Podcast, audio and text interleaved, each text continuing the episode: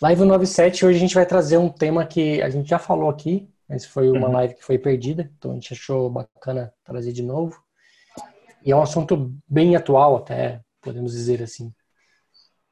LWC Total. versus Aura. O quem não sabe, LWC é Lightning Web Components. Lightning Web Components é a nova forma de se criar componentes do Lightning. Isso aí. Para Salesforce, dentro do universo Salesforce. Embora fora do âmbito Salesforce, a gente tenha os Web Components. E a gente vai até explicar também um pouco da relação entre eles aqui. Isso aí. Bom, primeiro tópico. Por que a Salesforce resolveu migrar do Aura para o LWC? Então vamos lá. Bom, um tempo atrás, quando a gente iniciou aí no mundo dos componentes, é, a interface mudou bastante, né? Do, do Classic para o Lightning, foi um baque para todo mundo.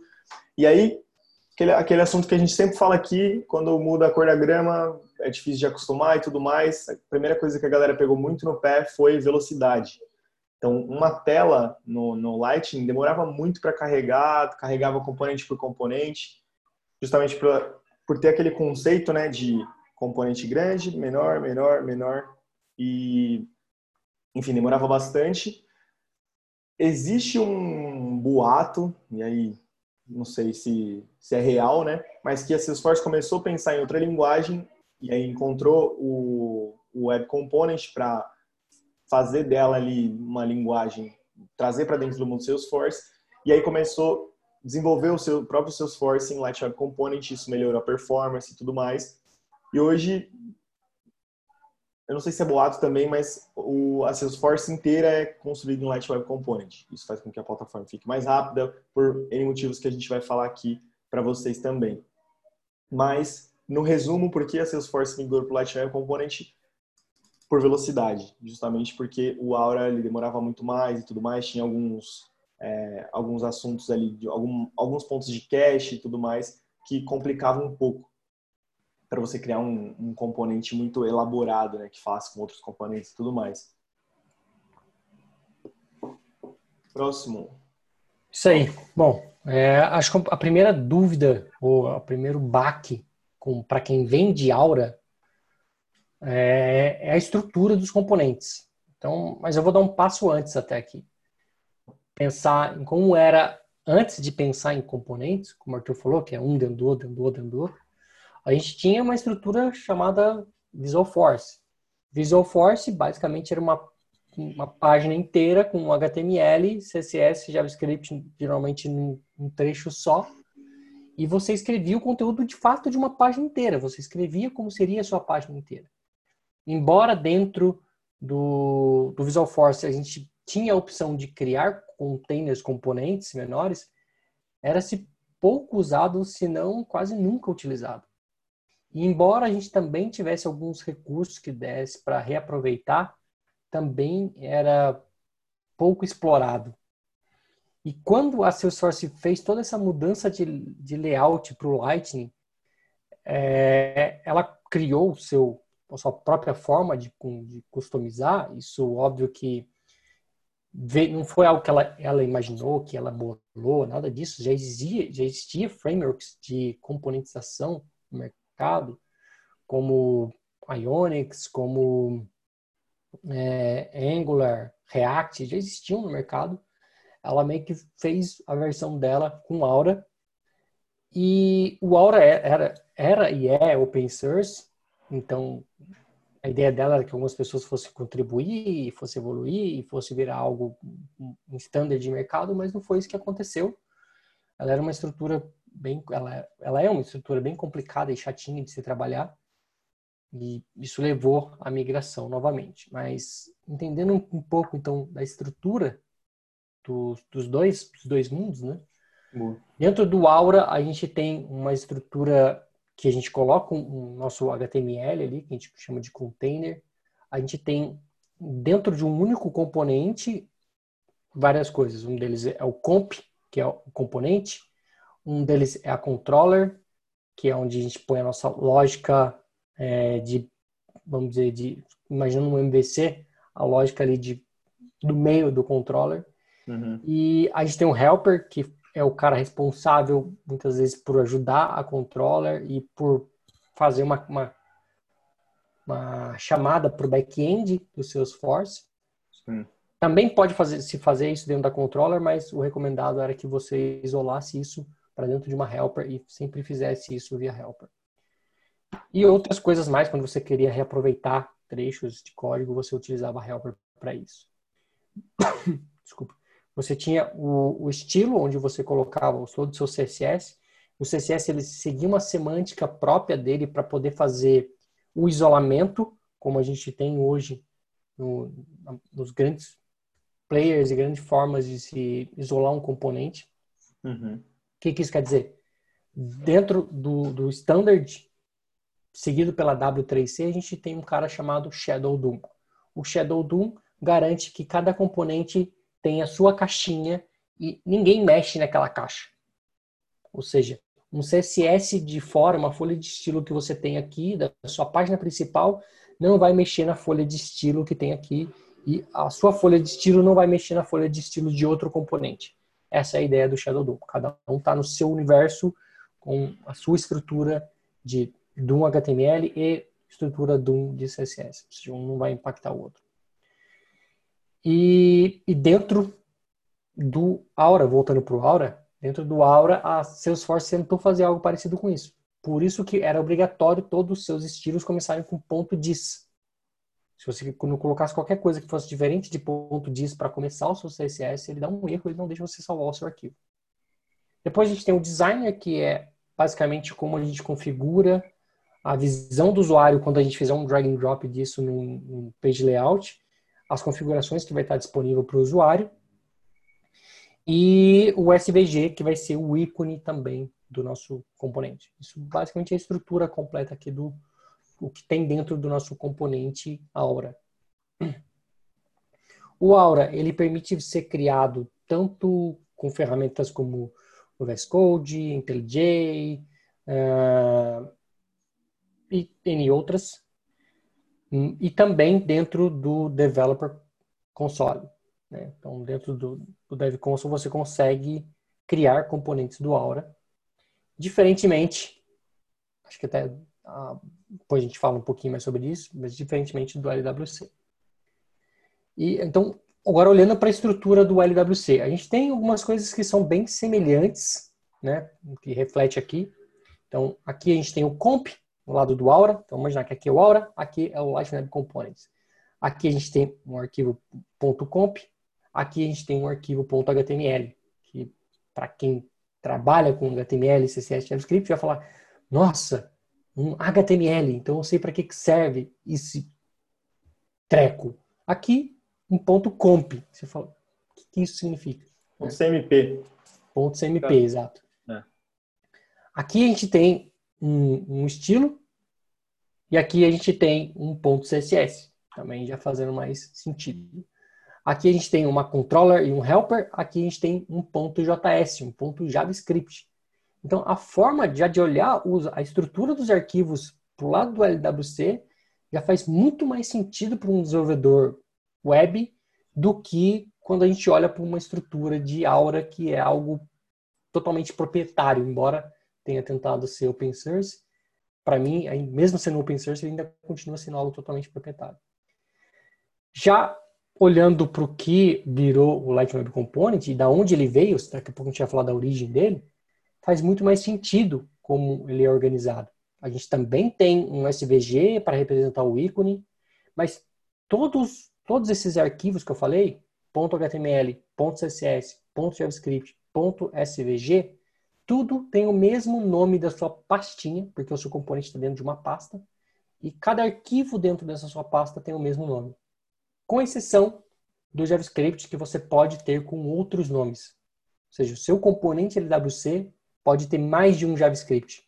Assim como no Aura a gente tem o controller e o helper, mas somente os dois, controller e helper, aqui no LWC a gente pode ter arquivos com qualquer nome. Se eu quiser ter um banana, um maçã, um pera.js aqui dentro, do meu componente, eu posso ter e usar ele dentro do meu é, componente.js, que vai ser uhum. representar, vamos dizer, a controller aqui do Aura. Exatamente. É. Outro ponto que a gente tem também de diferença é as variáveis que interagem com o front-end, ou seja, com o HTML.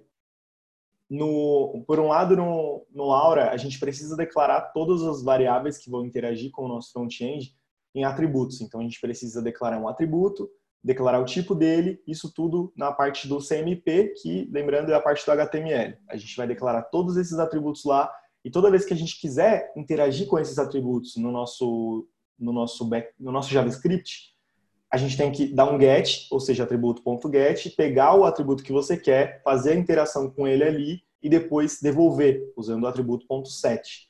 Então, para toda interação com atributo, a gente tem que fazer esse processo. Get, interage, set. Get, interage, set. Isso, às vezes a gente dá um get, vai para helper, faz o que a gente tem que fazer na helper, se for um, um processo que não faz muito sentido que a gente tenha na controller, e aí a gente devolve, dá um set e volta para o front-end. Já no LWC é muito mais fácil, a gente tem os, é, o nosso track e o API. O track ele já não é mais obrigatório. Então, vamos lá. O track ele é uma, ele é especificamente para ser usado para interação com o front-end. Por quê? Assim que você muda ele no seu JavaScript, ou seja, se você tem um track declarado no JavaScript e você interage com ele no JavaScript, sem precisar da get ou set, ele muda no front-end. Você não precisa mais é, passar lá o atributo, v, ponto, tal, e o nome do atributo. Você pode passar só o nome do track, declara ele no, no JavaScript, por exemplo, é, banana, e aí você vai colocar lá no seu JavaScript o valor para essa variável e ele já vai mudar o valor no front-end. Então ficou muito mais simples. O API a gente usa para mandar para componentes filho, para fazer essa interação entre componentes. Então, se eu tenho um componente dentro de um componente e eu quero mandar uma informação do componente pai para o componente filho, eu uso o API.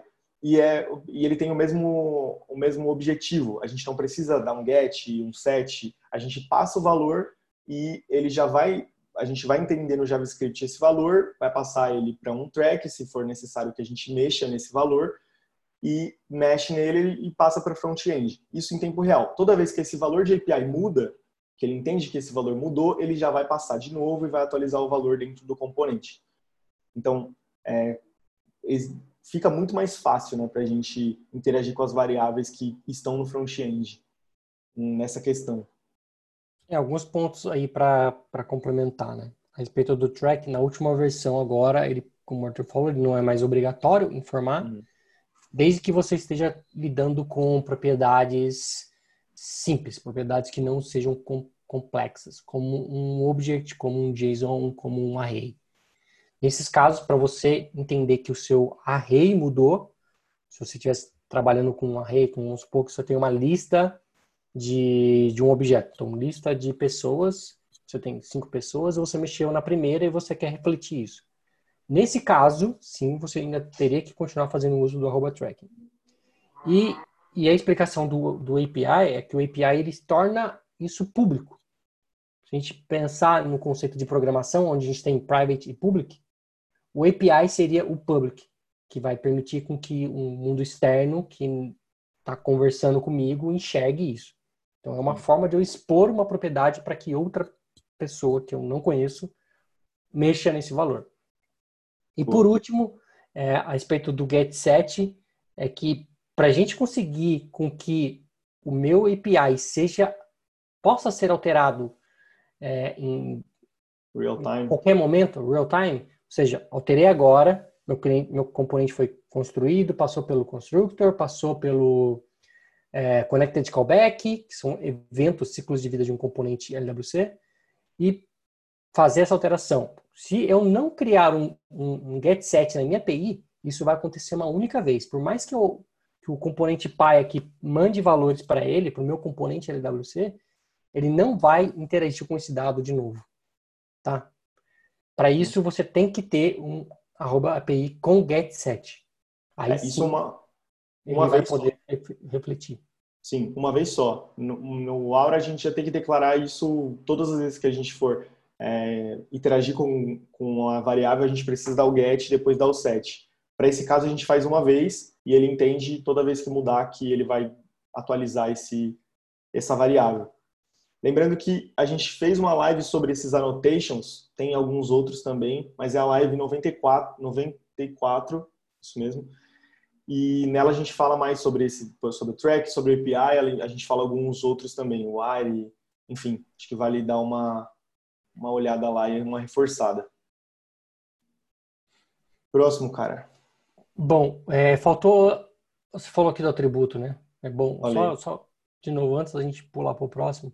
Uhum. O Arthur falou: o getSet dentro do, do Aura, ele é um método que você tem que chamar toda vez. Get, pega o valor, set, seta o valor.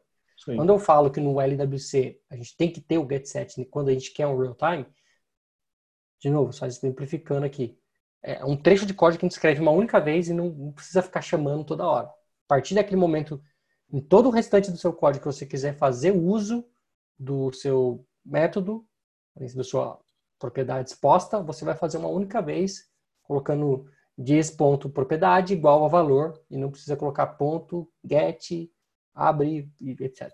Enfim, é uma Bom. forma de comunicação um pouco diferente e muito mais simples dentro do LWC. Dentro do LWC, a gente, a gente até falou isso em outras lives, mas a gente escreve muito, muito menos código do que dentro do Aura. Uhum. Se a gente quiser, acho que dá até para depois a gente falar aqui um pouco de diferenças mesmo para o developer no dia a dia entre um e outro. Boa. Próximo.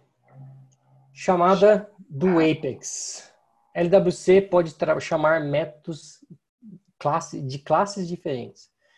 No Aura, quando a gente criava o nosso CMP, eu tinha que aqui em cima falar assim, ó, eu vou consumir a controller, sei lá, account. E eu só podia falar com a controller account.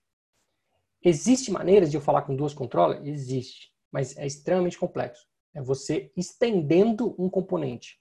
Ou seja, você cria um componente A, você cria um componente B que estende esse cara, é como se fosse uma herança mesmo, pensando em linguagem de programação, e aí sim eu consigo falar com duas controllers. Não é muito usual, mas é possível. Já no LWC, eu posso falar com, com qualquer classe e qualquer método da minha do meu back-end, bastando referenciar ele. E eu posso referenciar classe A, classe B, classe A com método A, classe A com método B, classe B com método A, classe B com método C e assim por diante. Você vai determinar com quem ele vai conversar, ele não tem uma restrição quanto a isso. Então ficou muito Pô. mais fácil a maneira como a gente faz essa chamada para o back-end.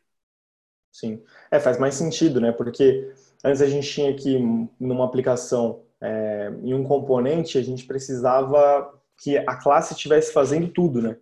E aí estender essa classe usar tudo que tem nela, e se precisar de mais coisa, a gente precisava criar dentro dessa classe, no Aura. Na LWC a gente já consegue deixar mais é, organizado né, o back-end. E aí chamar o que a gente precisa quando a gente precisa. Outro ponto são os eventos. Então, entre o, a diferença do, dos eventos Aura e LWC também tem uma grande diferença. No Aura, a gente precisa sempre colocar um listener, né? Então, a gente precisa dizer o componente que vai escutar e o componente que vai falar. E no meio desse caminho vai ter um, a gente ter, teria que criar um evento, então um arquivo .event, acho que seria é EVT, né? Não sei a, eu acho que é EVT, o arquivo event no, no Aura. Sim, sim.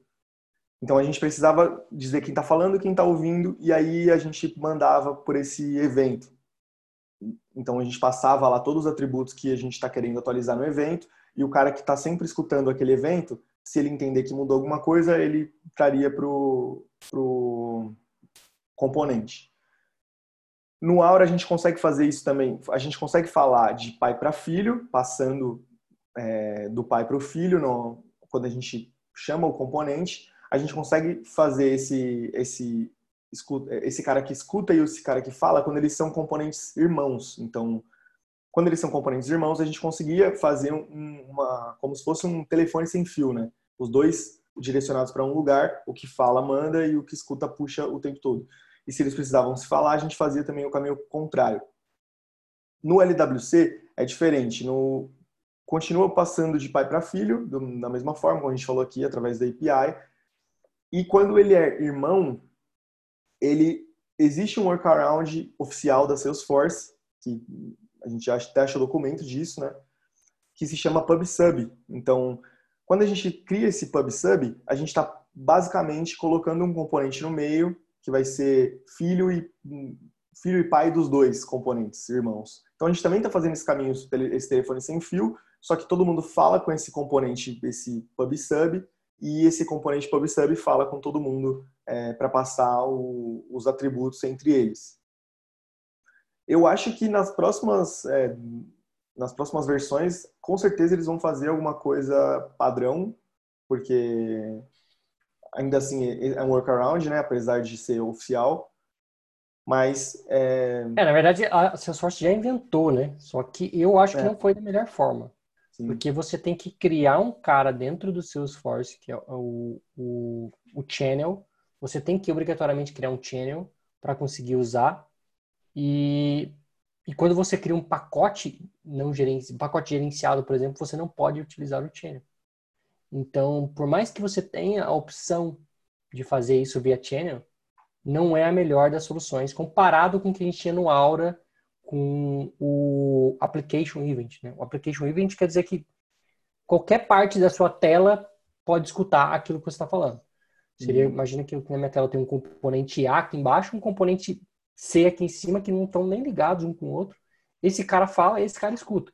Então, isso era possível fazer no Aura sem muita dificuldade.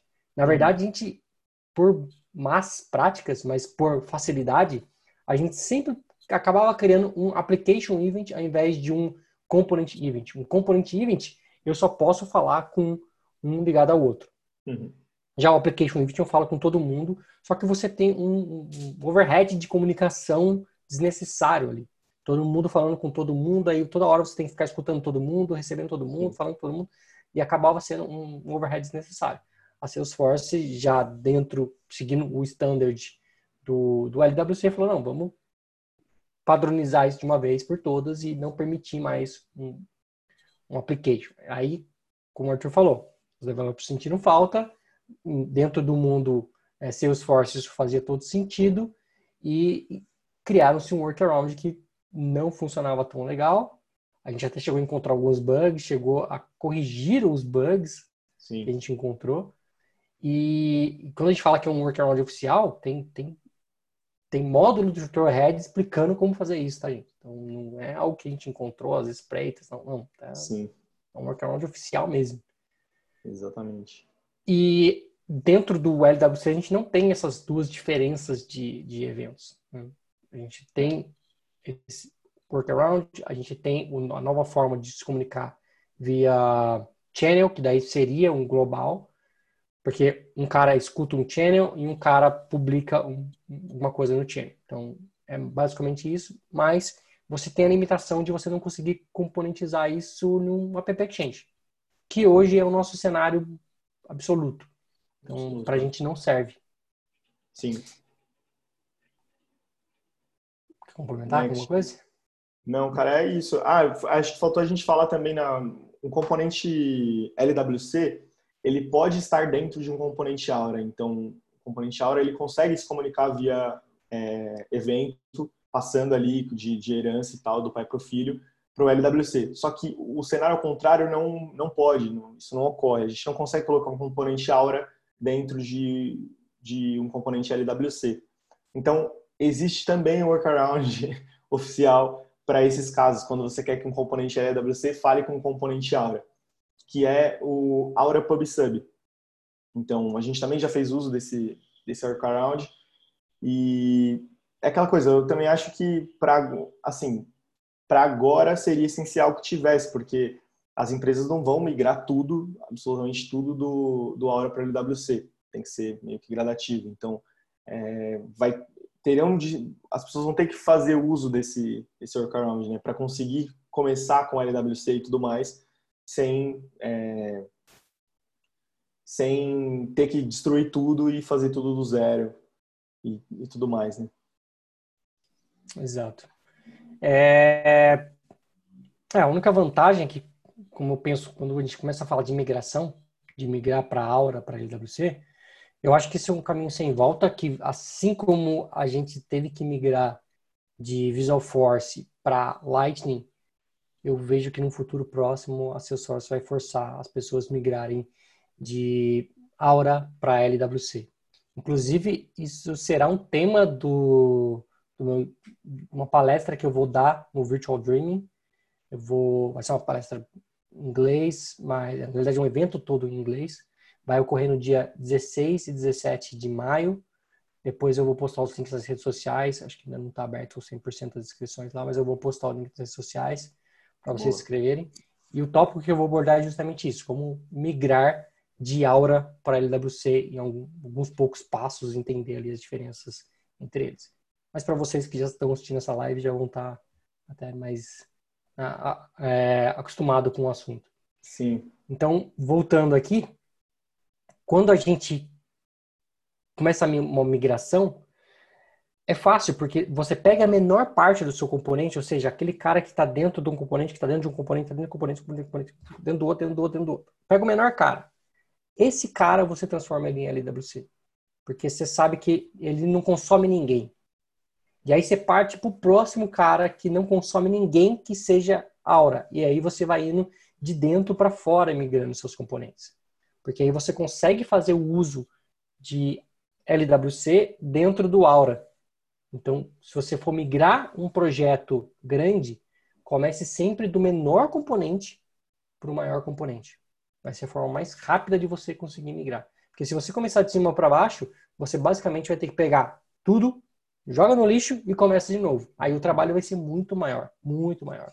Sim. Então começa do, da menor parte possível e vai comendo pelas beiradas, né? Vai. Botão, né? Tipo. Vai migrando da... todos os outros e vai virando um efeito cascata até que vai chegar uma hora que você vai ter migrado tudo. É óbvio que em alguns casos pode não ser tão simples, mas é possível. É, esse seria o caminho ideal para você começar a migrar uma org que tem inúmeros componentes é, a hora por aí. Bom, um outro tópico eu acredito fortemente, isso aqui é o Fernando falando, não é a Salesforce falando, tá, gente? Eu acredito fortemente que o Aura não deve receber mais nenhuma atualização. Quando eu digo nenhuma atualização, não estou me dizendo atualizações críticas. Obviamente que se a Salesforce encontrar algum bug crítico que exponha segurança, que exponha dados de cliente, provavelmente ela vai correr para solucionar esse problema. Mas quando a gente diz respeito a novidades, a features, a métodos novos, isso deve morrer do tipo não ter mais nenhuma atualização. Diferentemente do LWC. O LWC segue um padrão de mercado que é definido pela W3C. Que não sabe o que é W3C, dá uma no Google aí W3C que vocês vão ver que são empresas pequenininhas que cuidam, que, que fazem parte do grupo W3C, Sim. pequenininhas como Mozilla, como Microsoft, Apple, Google, então, são só empresas pequenas mesmo que estão ali definindo o padrão de internet. Então, lá atrás era uma zona tudo isso. A, a Microsoft implementava algo no IE e o Chrome não implementava. E aí, por essa razão, a gente tinha tudo isso de uma coisa funciona aqui, uma coisa funciona aqui, uma coisa funciona... E virava esse samba do pelo doido. Hoje em dia, com o W3C, quando alguém submete alguma coisa para ser homologado. Ou seja, olha, eu tive uma ideia aqui a gente fazer um componente, é, vou, vou até falar um que eu estudei bastante, tá? De vídeo, captura de vídeo. Aí isso vai passar por uma série de especificação e tudo mais. Se alguma dessas grandes, desses grandes players que fazem parte do, do W3C falar assim, olha, eu não vou implementar essa feature por razões X, Y, Z, isso sai fora do escopo e ninguém implementa. Então, não fica algo que tipo aqui funciona e aqui não funciona. A ideia da W3C é que se você tem um componente player de vídeo, esse player de vídeo vai funcionar igual em todas, todos os navegadores que, que respeitam o W3C. Sim. Tá? A mesma, então, o JavaScript é com base no W3C, o HTML é com base no W3C, e isso garante para nós desenvolvedores ter que parar de ficar fazendo um monte de hack que a gente chamava de hack que a gente chamava dentro do, do código para olha se for IE faça assim se for Chrome faça assim se for Safari faça assim se for Firefox faça assim e virava um, um samba do crelo doido era quase impossível Sim. você conseguir dar manutenção no seu código uma das empresas que mais é, faz um trabalho muito bem feito em cima disso, de testar a primeira, primeira, primeira testar uma novidade, a primeira documentar, tudo é a Mozilla, a Mozilla Foundation, na verdade, é, é do grupo do browser Mozilla, mas não é especificamente o browser Mozilla. Né? Eles são os, os, mais acirrados, assim, em termos de estar sempre à frente de componentes, sugestões tudo mais. O que, que tudo isso que eu estou falando tem a ver? Tudo isso que eu estou falando tem a ver por quê? Porque o Web Components é um standard definido pela W3C, ou seja, algo que alguém definiu lá atrás, olha, vamos trazer o mundo dos componentes para dentro do, do core de um browser. Isso foi estudado por todas as empresas, aprovados, e todas seguem o mesmo padrão. Então, por isso que quando a gente faz um web component, não estou falando de Light Web Component aqui, tá? Estou falando de web component padrão mesmo do, do, do, do W3C, seguindo o JavaScript puro, HTML puro, ele vai funcionar igual para todos os browsers.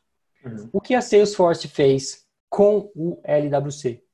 Ela fez um extend, ou seja, ela pegou todo o core do W3C, todo o core do, com, com é Web Component e criou um, uma classe dela, que ela chama de é, Element Web, né?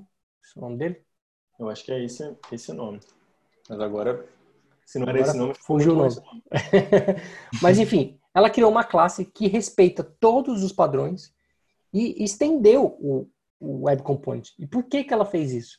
Porque ela tem particularidades que se, só fazem sentido no mundo Salesforce, como acesso a banco, como chamada com, com Apex, como é, toast na tela, como é, integração com. Aquele, o Navigate. Navigation. Então, são uma série de coisas que só fazem sentido no mundo Salesforce.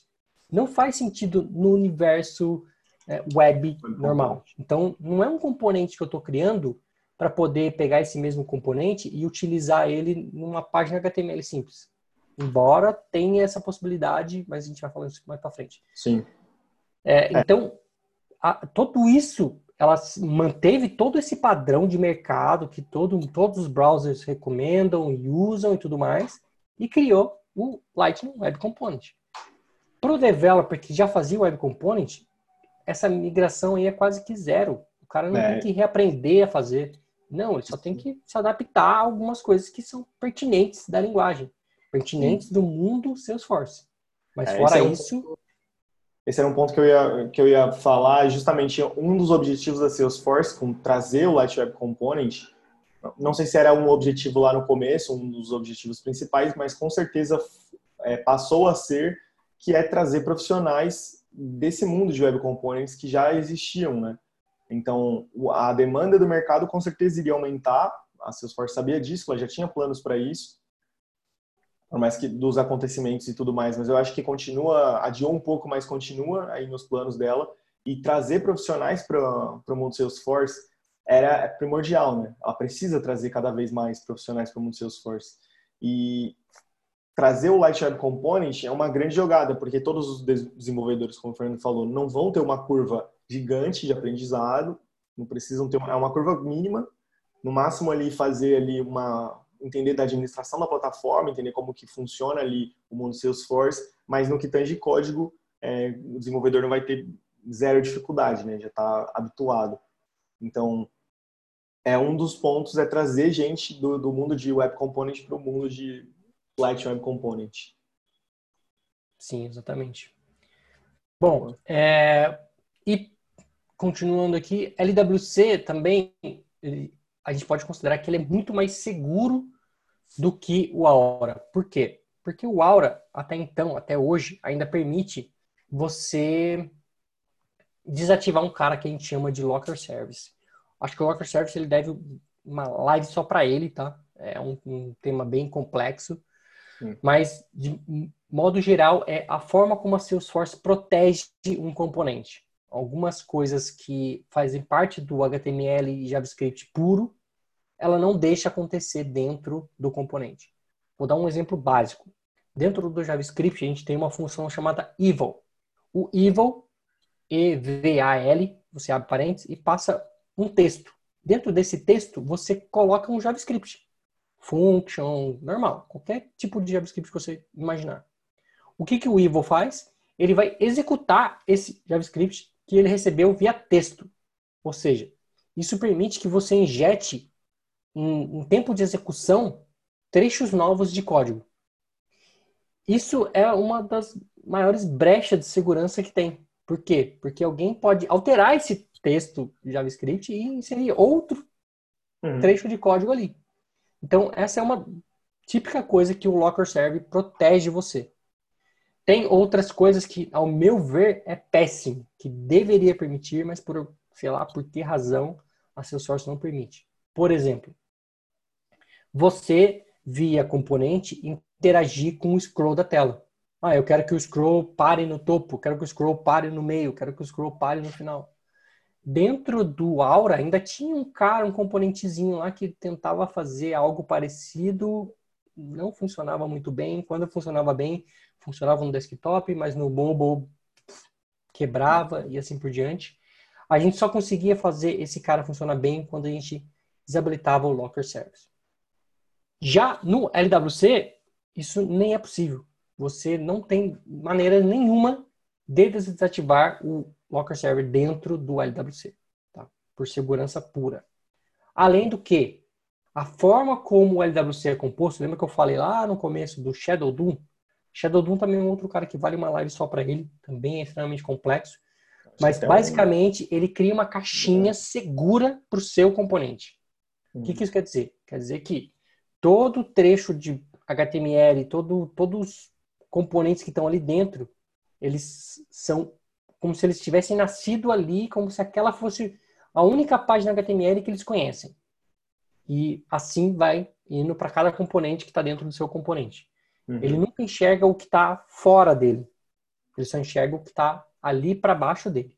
Tá? Então, é, a gente, o Doom, na verdade, é uma árvore, né, em tradução é, literária aqui seria uma árvore, e a árvore é justamente os objetos que tem abaixo dele. Então, o Shadow Doom significa que todo componente tem uma árvore com a primeira ramificação. Ou seja, ele nunca vê nada fora e sempre o que tem dentro dele. Sim. Beleza? E isso é. também impacta para o CSS. Porque isso era algo que a gente conseguia facilmente driblar dentro do Aura onde eu tinha um componente padrão da Salesforce e eu queria alterar a cor, queria alterar tamanho, eu queria alterar o estilo dele, eu conseguia fazer isso com o componente pai. Então, uhum. no meu componente pai, eu alterava o comportamento de um componente filho. Tá? Isso até sem desabilitar o Locker Server. Tá? E dentro do LWC isso não é possível. Você nunca vai conseguir alterar um, um componente é, filho com esse approach. Tá? Existem outras formas de fazer isso, mas não dessa forma. Sim. Tem uma técnica nova que surgiu, e aí uma técnica nova, homologada pela W3C e tudo mais, que dizem que vai permitir fazer isso. Eu não sei quando que a Salesforce vai dar suporte a isso, ou se já está dando suporte por padrão, eu preciso testar ainda. Mas é justamente quando você quer alterar um comportamento de um cara aqui de baixo, tá? Não é, de, isso, de baixo. Isso vai de encontro com exatamente com o nosso último tópico, né, que é exatamente o Lightning Component ser um código open source. Então, o que isso quer dizer? Quer dizer que a galera, todo mundo pode colaborar com o código, pode dar soluções novas, pode corrigir alguns bugs, pode, enfim, e pode melhorar o código, né? Não só, é, não vai ser só uma entidade, uma empresa, enfim, alguém que tem essa responsabilidade de melhorar e aí ter uma série de, de ideias, de coisas para melhorar e a empresa ir lá priorizando e saindo atualizações. Né?